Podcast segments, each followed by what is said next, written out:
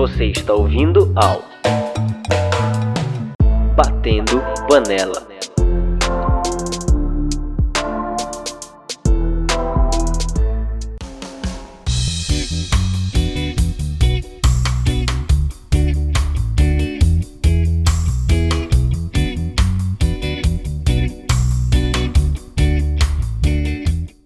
Eu sou Suan, chefe de cozinha, e eu bato panela para o agrotóxico.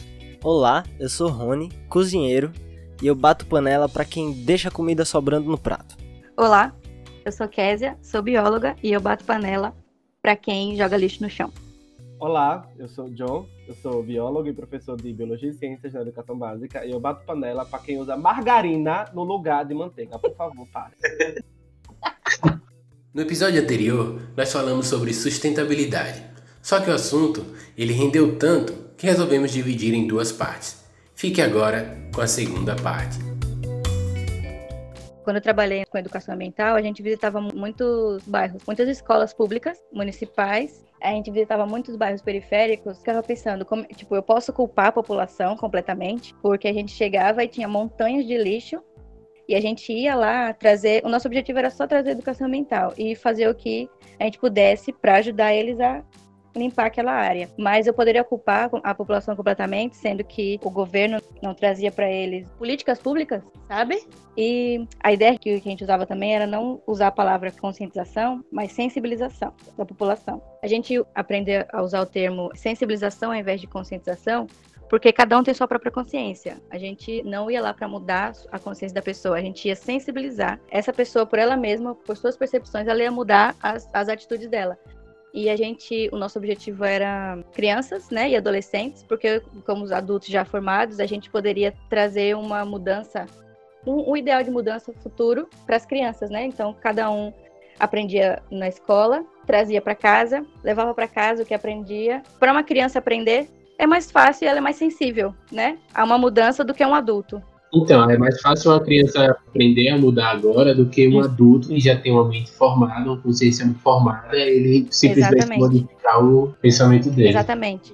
Porque se eu todo dia pego o meu lixo e jogo no chão, para mim aquilo não, não, não muda nada, sabe? Não, eu, se eu faço isso há vários anos, se, se o governo nunca, nunca veio, sabe, me, me auxiliar, me dar, me dar alguma, alguma forma de mudar isso, eu vou continuar fazendo. Aí vai alagar, eu vou reclamar, mas eu não, eu não vou ter aquela consciência de mudar a minha atitude. Então, se a gente chegar para uma criança e falar para ela, explicar o que acontece, né? Eu acho que é muito mais fácil ela, ela ter a ideia de chegar para os pais dela ou para quem mora com ela e explicar porque é, é ruim, sabe?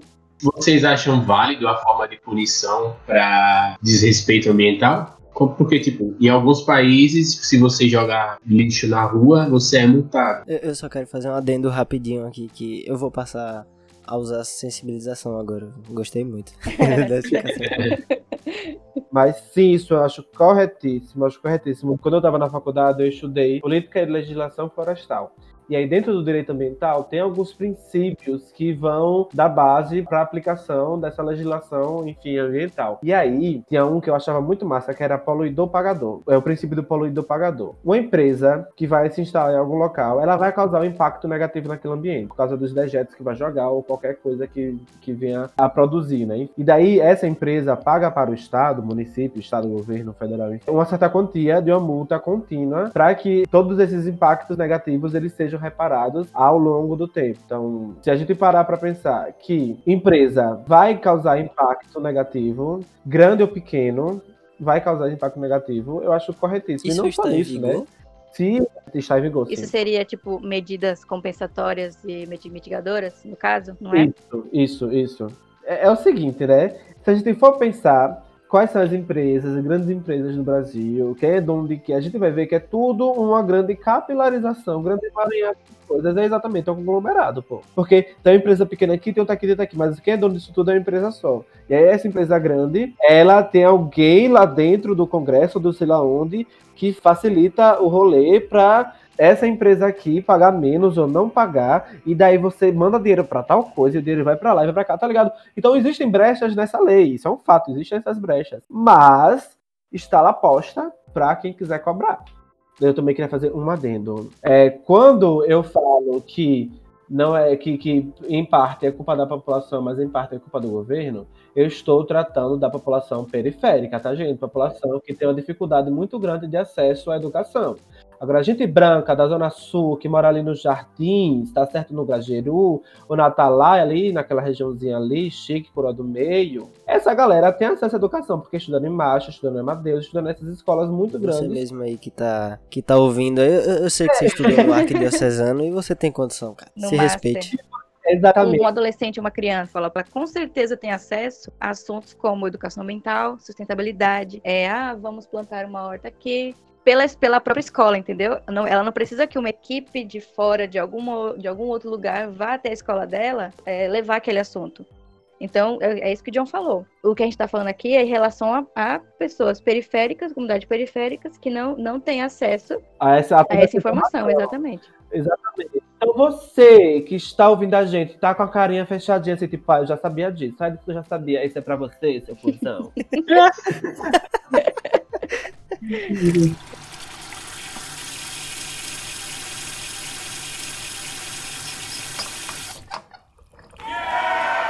Agora trazendo para um lado mais gastronômico, afinal é disso que esse podcast se trata. O que a gastronomia ela pode fazer pela sustentabilidade do planeta? Tipo, a, a responsabilidade da gastronomia, além dela trabalhar com alimentos, ela é muito grande gra- graças ao tamanho que ela tem no mercado, né? Que se diz respeito ao seu setor. Portanto, todas as escolhas dessa área ela tem um peso específico na questão da sustentabilidade. É, a adoção de práticas sustentáveis na cozinha comercial ela traz vantagens econômicas, ambientais e sociais, além também de trazer um benefício para o planeta que gera economia, uma vez que a adoção dessas práticas ela reduz o custo com água, energia, matéria-prima, enfim, N coisas que vão deixar um- mais em conta você ter um estabelecimento e aí você vai atrair mais clientes também, porque são, você pode atrair clientes ligados à causa né, ambiental, com questões ambientais, sem falar que você tanto melhora a saúde como a qualidade de vida dos funcionários também. Que aí vai resultar numa maior produtividade. Acho que eu acho que é fundamental também a gente conhecer com profundidade a cultura alimentar do contexto que a gente se encontra, que, que se encontra a sua comunidade. né? Tipo, a gente trabalhar com alimentos da nossa região. A gente tem um exemplo aí do Timóteo Domingos, não sei se vocês conhecem, depois procurem no Instagram. Ele, ele é um chefe de cozinha que ele trabalha com cacto, com comida da caatinga. Então, ele usa toda a matéria-prima que existe na caatinga. Ele usa ortiga, usa todos os tipos de cacto, ele usa para cozinhar. Então, usa palma. Então, assim, é, você tendo esse conhecimento é, e compreendendo esses, esses costumes e você tendo isso, você vai trazer, de certa forma, um jeito de você cuidar do meio ambiente que você vive, entendeu? De você compreendendo os costumes, as tradições, vocações, religiosidade, como o John citou, e aí gente, tendo esse, esse entorno, a gente consegue estabelecer conexões para assim contribuir com o futuro do planeta. Como já havia sido dito, que a questão mais importante é sempre a educação. Na formação gastronômica isso não é diferente. Quando a gente tem uma, uma formação que não prioriza um profissional que vá se formar e vá ter uma visão sustentável das suas práticas, se você não tem isso, você não vai ser mais difícil de cobrar de todo o setor que ele tem essa consciência por um todo porque quando a gente tem uma, uma universidade que não está ligada a, a, causas locais e produtores locais para estar tá ali mostrando o potencial, como, como o, o, exemplo que Swan citou, Timóteo, ele é um cara que ele sabe explorar e, e consegue tirar o máximo do potencial do que ele tem ali no seu quintal. A, a gente pode fazer isso aqui também. A gente tem uma, uma, uma gastronomia riquíssima e que muitas vezes ela tá com o pé no sudeste. A gente tá sempre importando tendência do sudeste, que sempre vai levar ali para como a estrela do, do, do, prato, o, a carne. E pô, você tem carne em qualquer lugar. A gente tem ingredientes aqui maravilhosos, únicos e que muitas vezes na própria formação é, são deixados de lado. Ou, ou tem uma atenção que não é não é suficiente isso é um defeito da, da, da formação e que eu li um pouco sobre num, num, artigo que chama Formação Profissional de Gastrônomos Sustentáveis, de Rosilene Campolina e Lucília Machado. Ela se aprofundou muito nessa, nessa questão mesmo de como os gastrônomos eles são introduzidos a esse assunto que é de suma importância e que afeta todo um setor, um setor gigantesco e muito influente e que dita tendências e que tem potencial para fazer uma mudança real no jeito que a gente enxerga a nossa comida e no jeito que a gente respeita os nossos produtores e, e todo mundo que tá que faz parte dessa cadeia. Nos Estados Unidos já, já faz um tempo que tem um movimento chamado Farm to Table, que tem muita força e que é justamente isso: buscar uma sustentabilidade do ambiente em si, do, desde o produtor pequeno ali que vende sua, sua abóbora que é a mais doce, mas que só tem aquela rocinha ali pequena. Tem um outro que faz um queijo que é maravilhoso. É dar atenção a esses produtores que não estão só lá nos Estados Unidos, eles estão por todo lado. É só a gente ter um pouco mais de atenção e abrir mesmo os horizontes para valorizar o, o, que a gente tem da terra. A gente tem mangaba. Mangaba é foda. É, indo, eu, eu não sou gastrônomo, mas eu me aventuro muito na cozinha e eu gosto muito de cozinhar. E uma coisa que eu aprendi com a vida, enfim, minha vida é muito curta, tá, gente? Eu tenho 26 anos, mas o que eu aprendi com a vida até então, tudo é, é que a importância de você conhecer de onde está vindo esse alimento. Totalmente. Sabe, na feira, quando eu, quando eu voltei para Aracaju recentemente, morei até março do, desse ano lá em Caruaru, né? Passei um ano e alguns meses lá. E lá tinha uma feira agroecológica perto da minha casa. E era muito barato, meu Deus do céu, que saudade. Com 20 reais, eu voltava com comida para um mês inteiro. Spoiler de, de, de, tema do, do podcast, viu? Feira, vai vir aí feira. Feiras oh. livres. E daí, lá, eu comprava as coisas nos, nos feirantes que eu conhecia, tá ligado? Tinha um que eu trocava muito ideia com ele, que era o seu Dira. Ele era um cara, um senhor preto, incrível, que entendia de terra, de alimento e do uso de alimento muito mais do que muito gastrólogo por aí formado, tá ligado? É você ter contato com esse produtor, com esse feirante, você saber, você de fato perguntar, questionar como é que isso aqui foi produzido e trocar ideia e conhecer a pessoa, sabe? Quando você conhece a pessoa, você vai conhecer intimamente o alimento e o produto que essa pessoa está te vendendo. Então, se os restaurantes e os chefes de cozinha, ou as chefes de cozinha, enfim, se os estabelecimentos eles começarem a repensar isso e a refletir sobre isso, e sobre esse farm to table, eu ia falar, ia usar isso também muito bem colocado, é, Rony. Se eles começarem a pensar nisso e refletir sobre isso, eu acho que a comida vai ficar muito mais gostosa, mas ela não vai ficar só muito mais gostosa. Ela vai ter sentido. A gente vai subir para um patamar, é, vai ter sentido, a gente vai subir para um patamar de sociedade se tratando de relações, sabe, muito maior, muito mais tranquilo, muito mais suave, muito mais, sabe, fluido, onde não é só o interesse na venda e na compra do alimento. Você quer saber a origem desse alimento, você quer saber da pessoa, como uma, qual é a relação daquela Olha, pessoa com aquele alimento. Né? Porque é a energia que essa pessoa tem e colocou nesse alimento vai ser a energia que vai estar tá lá absorver, que o alimento absorveu, que você vai levar para sua cozinha, sabe? Eu acredito muito nessas coisas, tá, gente? O alimento tem energia. Concordo tem, também. Tem, se você faz, tipo, se você não tiver muito bem for cozinhar algo, pode ter certeza que essa coisa não vai ficar muito boa. Então eu acho que é isso, sabe? E outra coisa que eu queria, que eu, se, eu, se eu puder pontuar enquanto Claro que deve, deve.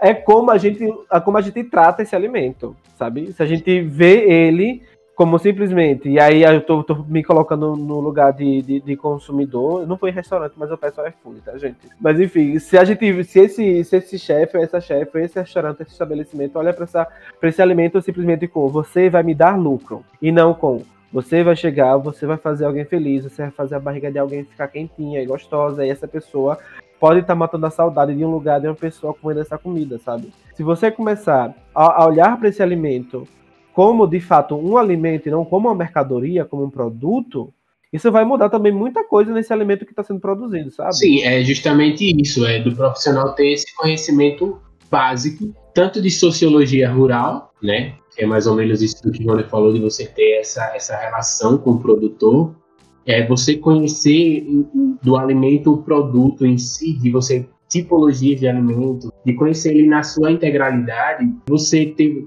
ter conhecimento de práticas agronômicas, de você saber como plantar esse alimento, de em quanto tempo ele pode ser colhido, como você pode cultivar esse alimento, que você, como um chefe de cozinha, como profissional da gastronomia, o mínimo que você deve ter é o, é o conhecimento básico sobre isso que você tendo conhecimento dessas coisas, você vai ter uma gastronomia mais sustentável. Tentando aqui me redimir, porque eu dei um, um, um exemplo imperialista, eu vou para outra ponta. Eu vou dar um exemplo aqui que de quem lidera o, a produção de, de alimentos orgânicos, que não é a Nestlé, não é a, a Unilever, sei lá, em seus um milhão de estágios aí e braços que ela tem, é o MST. Sim.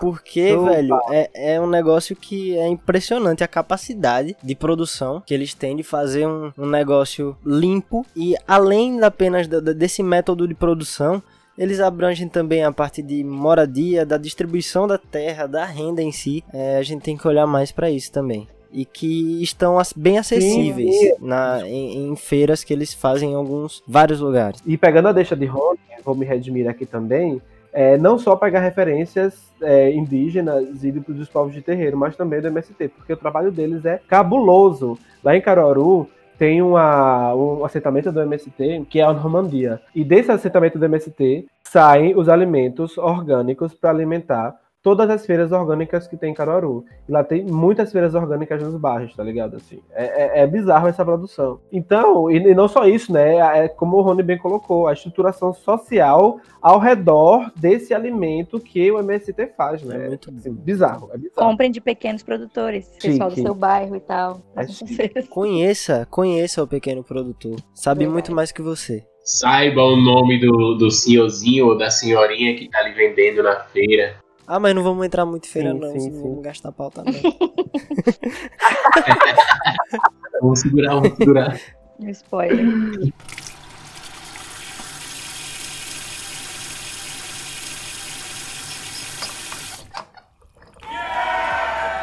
A gente pôde aprender um pouco mais sobre sustentabilidade, a gente pôde refletir um pouco mais de como a gente pode cuidar do nosso planeta em várias áreas, né?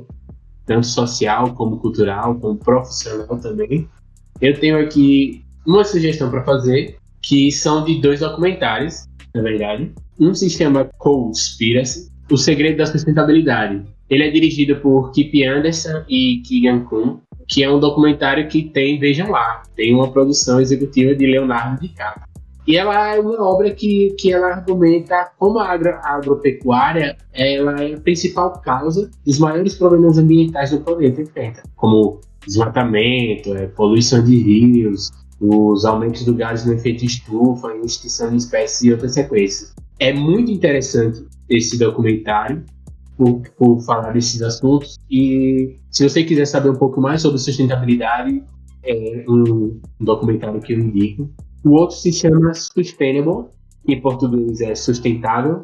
Dá pra fazer uma mentalura, né? Um dia, um dia pro, o, o patrocínio chega. Esse é um documentário que ele mostra a importância da gente saber, olha lá, que a gente acabou de falar, sobre a origem do que a gente consome sobre como é produzido os alimentos, qual a forma de cultivo, qual a responsabilidade social e ambiental que esses produtos têm em volta. E a partir desse questionamento, no documentário ele sai mostrando como os consumidores se distanciaram da história por trás da produção dos alimentos e como isso afeta o mundo hoje, né? Enfim, ela mostra a importância da atitude, de você ter a atitude mais sustentável sobre os alimentos em si. Aí eu deixo essas duas dicas aí. Acho que, se eu não me engano, as duas tem na Netflix, quem quiser procurar. Eu também tenho algumas diquinhas. O primeiro de todos é, por favor, em nome da divindade que você acredita, vá no YouTube e assista os vídeos de Ailton Krenak. Esse cara é uma liderança indígena Krenak, que é ali da região do Rio Doce, ali em Minas Gerais.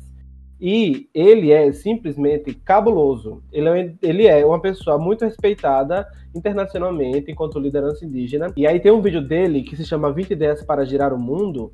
Você bota no YouTube 20 ideias para girar o mundo, tô Krenak. Você vai achar esse vídeo. E é um vídeo curto que ele joga algumas, algumas provocações sobre a relação do homem, principalmente o homem branco, com essa natureza, né? Outra recomendação que eu tenho é The True Cost. É um documentário de 2015 de Andrew Morgan. É um documentário francês, né? Produzido na França. Se é francês, é produzido na França. Tudo pau. e essa, esse documentário, ele vai tratar sobre a galera que gosta de consumir é, high fashion, né? Moda de alta costura. E os, e o baixo custo que é produzir essa alta costura, trabalhando com, esses, com a exploração dos trabalhadores nessas fábricas em países que são colocados pelo norte como subdesenvolvidos, né? E aí vai, vai, vai tratar essa, essa, essa relação e fala um pouco sobre essa questão de sustentabilidade dentro da área da moda. E aí eu tenho quatro chefes de cozinhas que eu gosto bastante e que tratam muito sobre isso. A primeira delas é vocês vão se contorcer. Eu não estou nem aí. É Bela Gil. Eu gosto dessa mulher. Ela é muito boa. Gente, é sério. Mas ela realmente, é massa. Sabão, você vai comer o sabão, você vai achar o sabão gostoso, porque o que essa mulher faz é gostoso, gente. E além disso, ela tem um conhecimento enorme, porque desde pequena, o pai dela, né, Gilberto Gil, tananana, ele faz parte da macrobiótica, que é uma filosofia de, de alimentação e de cuidado de corpo, mente e espírito, enfim, que eu não vou entrar aqui em detalhes, né? Mas ela é muito massa. E outras três, que são chefes de cozinha, também é a Raiza Costa. Ela tem um canal no YouTube que é o Dulce Delight, e ela tem um canal no GNT que é Rainha da Cocada. Ela fala muito sobre essa questão da, do Farm to Table. Ela é uma das grandes encabeçadoras disso dentro do YouTube, e é muito massa os vídeos dela. Outra que eu, que eu gosto bastante também, esse é paixão da minha vida, essa mulher aparece na minha frente e eu me derreto, é Paula Caroselli. Pelo amor de Deus. Essa mulher cozinhando tem orgasmos assim, ó, e galácticos, intergalácticos, porque ela arrasa muito na cozinha. Ela também pensa muito isso do, do uso do alimento, né, de forma, de forma é, consciente. E por fim, Rita Lobo. Eu gosto bastante dela. Tem gente que não diz que não gosta dela, mas eu gosto dela. Ela, ela força a piada. Ela força a piada nos programas dela. Sim. E ela faz Ela faz parecer fácil absolutamente tudo, isso é muito mérito dela. É exatamente isso, Rony. Ela faz. Exata, o nome do programa dela é Cozinha Prática. E o que ela faz na cozinha dela é super possível. E eu gosto muito disso porque ela traz essa possibilidade de você parar o momento no seu dia, dentro das possibilidades de cada um, obviamente, né, na sua rotina, e cozinhar, tá ligado? E ela, e ela mostra isso. E é, e é incrível, aquela mulher é incrível. As receitas dela são fáceis e muito gostosas E também. as, as receitas dela, na verdade, são receitas de família, né? Se você. Se, se alguém já teve a oportunidade de assistir algum programa dela, ela sempre tá mostrando uma história por trás do prato que ela tá fazendo. É sempre uma história de família, é sempre uma história que, que remete a ela algo, entendeu? Então é isso. São essas seis recomendações que eu tenho. Foi demais, gente. Falei muito, desculpa. Tem aqui duas recomendações, na verdade. Uma é um filme 2006, de bem de baixo orçamento mesmo, chamado Fast Food Nation. É sobre um cara que, tipo, ele é o um executivo de, ele é de, de uma cadeia da, da cadeia de lanchonetes mais famosa dos Estados Unidos, né? Ele percebe é, contaminação na- nas carnes e começa a investigar. Aí ele acaba indo no abatedouro, aí tem toda aquela coisa, né? Aí, como a gente falou da, da questão dos, da, do bovino, é só para o povo saber mesmo.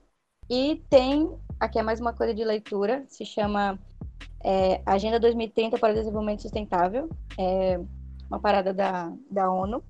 Em 2015, eles decidiram 17 objetivos sobre o desenvolvimento sustentável para ser atingidos em 2030. Eu acho que é uma leitura bem legal. Para entrar no site da ONU, botar Agenda 2030, você vai encontrar. Se ainda lhe restou tempo de vida, eu tenho mais duas recomendações para fazer.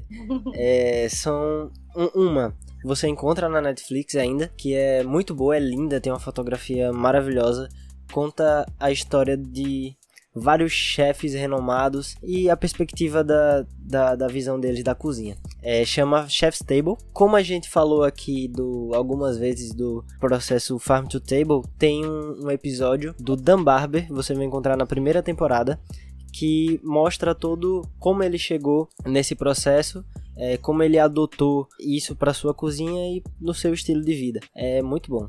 Ele vai da grama que o boi come até o.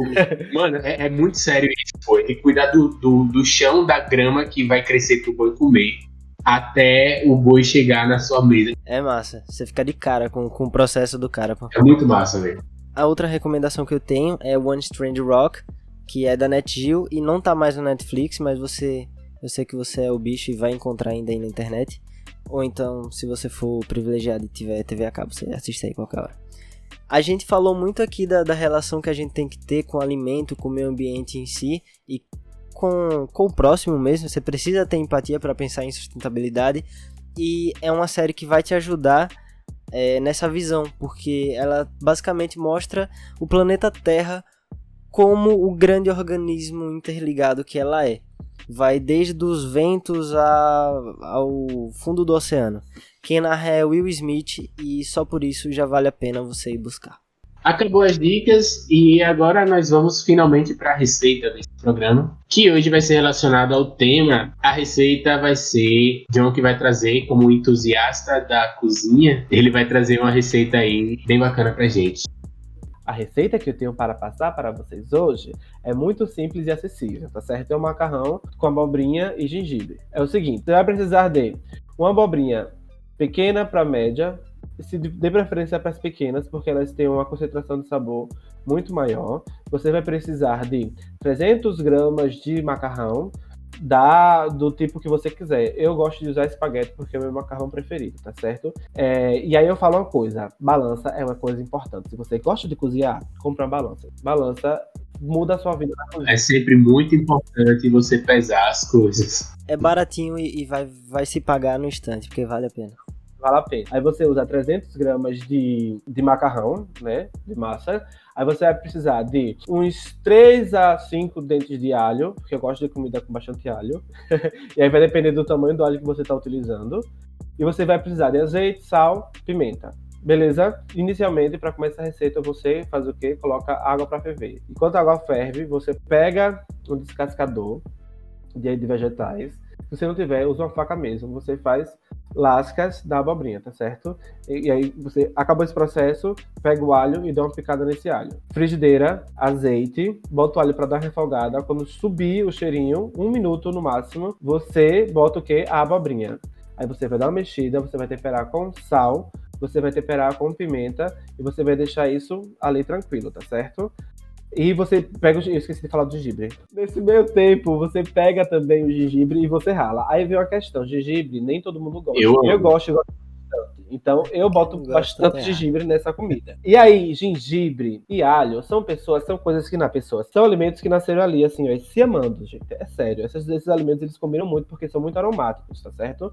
O, o, o, alho vai trazer um pouco essa acidez e o gengibre vai trazer um pouco da picância e da refrescância. Então são coisas que se combinam muito bem, tá certo? E daí você botou gengibre, temperou com sal, pimenta, reservou, tá certo?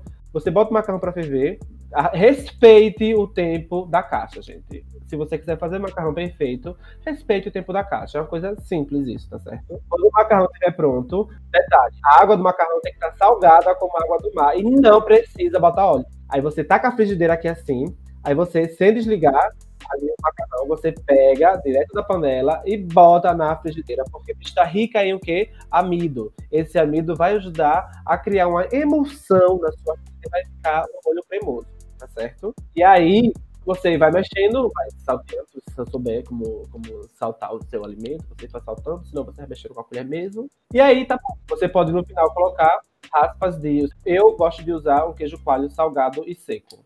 Aí eu raspo assim por cima, prontíssimo. Muito bom, mano. Eu vou fazer, eu vou fazer. É gostoso, sério, faço direto, é bem bom. Eu acho que é isso. Com essa maravilhosa receita, a gente encerra o nosso podcast. Muito obrigado a todos pela presença. Obrigado por trazer tantos conhecimentos, tantos debates sobre esse assunto tão importante, principalmente nesse momento da, da pandemia. Eu acho que foi um momento que fez a gente repensar um pouco nossos atos também é, em relação ao meio ambiente. E é isso, né? Esse foi o Batendo Panela e até a próxima. Tchau, tchau. tchau.